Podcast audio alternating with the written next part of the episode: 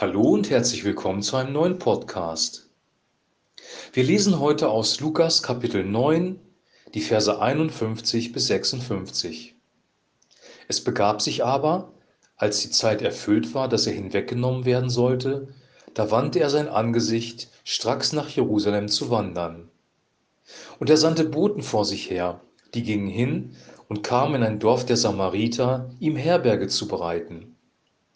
Und sie nahmen ihn nicht auf, weil er sein Angesicht gewandt hatte, nach Jerusalem zu wandern. Als aber das seine Jünger Jakobus und Johannes sahen, sprachen sie, Herr, willst du, so wollen wir sagen, dass Feuer vom Himmel falle und sie verzehre.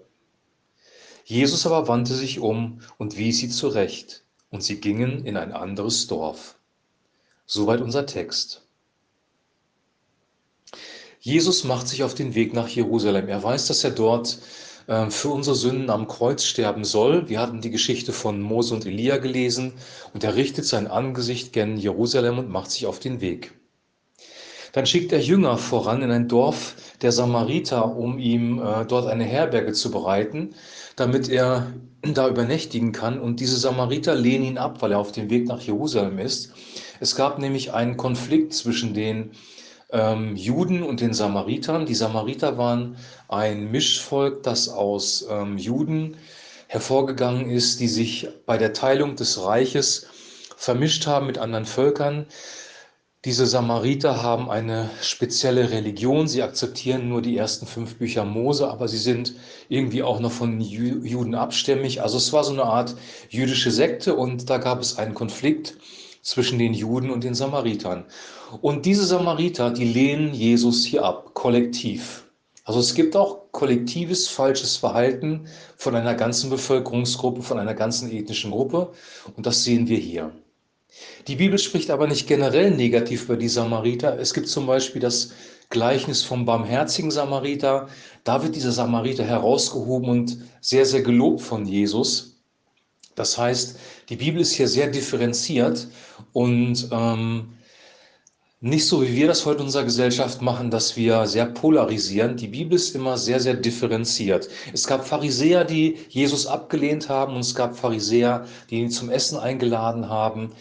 In unserer Vorstellung kommen die Pharisäer immer sehr schlecht weg, aber es gab auch Pharisäer wie Nikodemus, die ihn ähm, gewertschätzt haben und die ihn respektiert haben.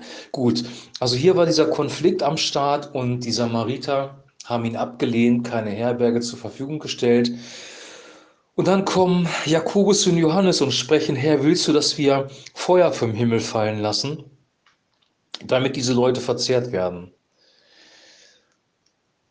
Das hat Jesus nicht gefallen. Er hat sie dann zurechtgewiesen ähm, und sie auch an einer anderen Bibelstelle gefragt, wessen Geisteskind sie sind, wenn sie sowas denken. Das ist nicht die Absicht Gottes. Also selbst wenn ähm, Menschen Jesus abgelehnt haben, ist er ihnen nicht mit Gericht begegnet. Es wird ein Tag des Gerichtes kommen, wenn er wieder auf diese Welt kommt und dann wird natürlich Gerechtigkeit wiederhergestellt werden. Aber Jesus hat Menschen erstmal die Erlösung und die Liebe Gottes gebracht. Und das war auch hier so. Er hat sie bewahrt vor dem Zorn seiner Jünger. Die hätten das wahrscheinlich tatsächlich gemacht. Und wie sind wir manchmal drauf, wenn wir abgelehnt werden, wenn wir äh, von Menschen missachtet werden? Denken wir nicht vielleicht sogar ähnlich? Die Frage muss ich mir stellen, die musst du dir vielleicht auch stellen. Wie denken wir, wenn wir abgelehnt werden? Wollen wir dann auch, dass Gott diese Person bestraft, diese Person richtet? Das ist eine gute Frage, die hier gestellt wird und Jesus macht klar, dass es keine gute Option ist. Wir haben ja darüber gesprochen, dass er davon gesprochen hat, dass wir unsere Feinde lieben sollen. Wir sollen die Menschen, die uns ablehnen, segnen. Wir sollen für sie beten. Wir sollen die Barmherzigkeit weitergeben von Gott. Das ist unser Mandat. Genau genommen hat er es uns einfach gemacht. Wir sollen uns untereinander lieben. Wir sollen unsere Familie lieben. Wir sollen unsere Feinde lieben, wir sollen Gott lieben. Genau genommen sollen wir ähm, jeden Menschen, jede Person überhaupt lieben mit der Liebe Gottes, die er uns zuvor gegeben hat durch den Heiligen Geist. Eigentlich ganz einfach. Aber wir sehen hier, dass das Leben von Jesus auch nicht immer einfach war. Er hat Ablehnung erfahren.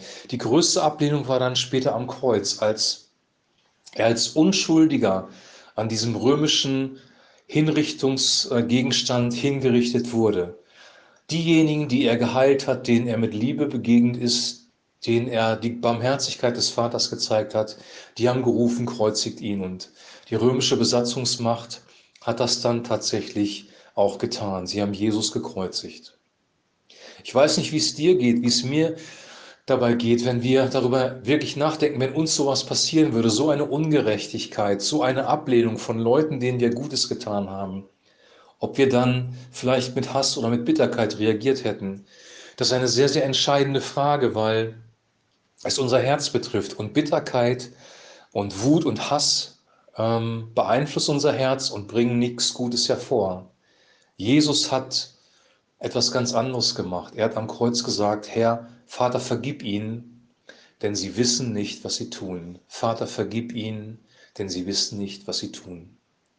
Jesus hat die Feindesliebe bis zur letzten Sekunde seines Lebens praktiziert. Er hat das vorgelebt. Er fordert von dir nichts ein, er fordert von mir nichts ein, was er nicht selber tun würde.